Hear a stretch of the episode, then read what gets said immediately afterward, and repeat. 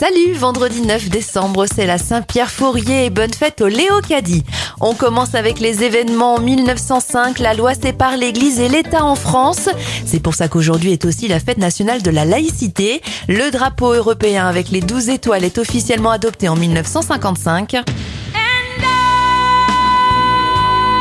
Et en 1992, c'est la sortie au ciné du film Bodyguard avec Whitney Houston et Kevin Costner.